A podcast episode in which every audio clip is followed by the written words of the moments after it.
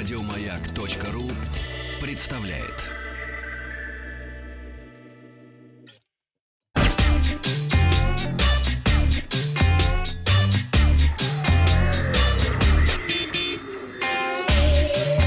Страна транзистория.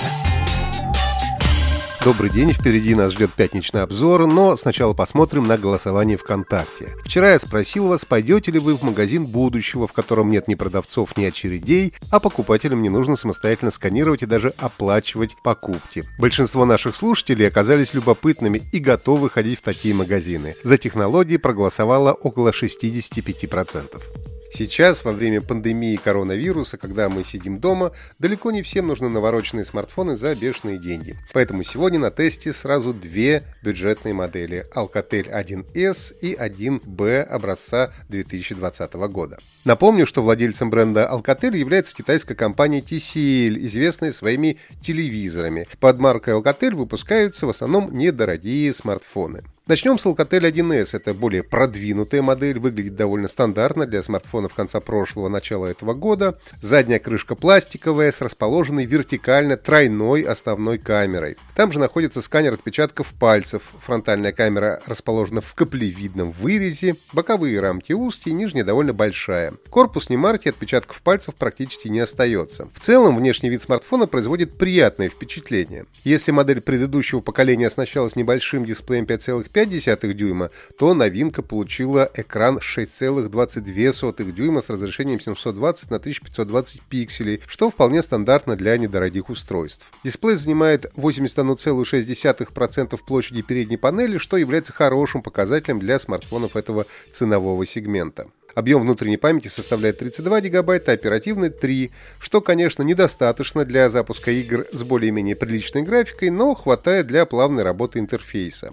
Аккумулятор по сравнению с прошлогодней моделью вырос до 4000 мАч, что в сочетании с небольшим разрешением экрана дает около двух дней работы без подзарядки. Смартфон получил тройную камеру, которая, конечно, не сравнится с более дорогими моделями, не имеет ночного режима, но умеет снимать с эффектом боке и при хорошем дневном освещении э, делает фотографии вполне терпимого качества. Кроме того, есть возможность съемки видео в разрешении Full HD при 30 кадрах в секунду. Фронтальная камера на 5 мегапикселей, она умеет снимать селфи. Большего от нее, в общем-то, ожидать и не стоит. Из несомненных достоинств Alcatel 1S можно отметить современную операционную систему Android 10 из коробки, слот для двух сим-карт, поддержку бесконтактной оплаты и гнездо для проводных наушников. Из конкурентов можно выделить Redmi 8, у которого чуть больше емкость батареи, но зато камера двойная, а не тройная. Можно сказать, что Alcatel 1S получился довольно сбалансированным смартфоном в своей ценовой категории. Средняя стоимость составляет около 7 тысяч рублей. Второй смартфон — это Alcatel 1B. Он умилил меня еще когда я только доставал его из коробки. Первое, что бросилось в глаза, это съемная батарея. Такого я не видел еще со времен кнопочных телефонов. Это, конечно, смартфон начального уровня, небольшого размера и довольно толстый. Задняя съемная крышка выполнена из ребристого пластика. Экран 5,5 дюймов, оперативной памяти 2 гигабайта, встроенный 16. Можно расширить карты памяти до 32 гигабайт. Фронтальная камера 5 мегапикселей, основная Wi-Fi 8 со вспышкой. Alcatel 1B работает на операционной системе Android 10 Go Edition, специально оптимизированной для устройств с 1 гигабайтом памяти.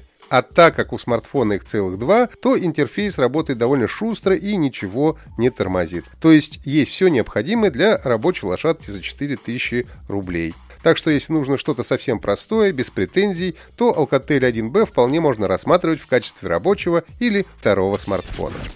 Вчера я спросил, как называлась дисковая операционная система для IBM PC совместимых компьютеров, которая использовалась с 80-х до середины 90-х годов, пока ее не вытеснили операционные системы с графическим пользовательским интерфейсом.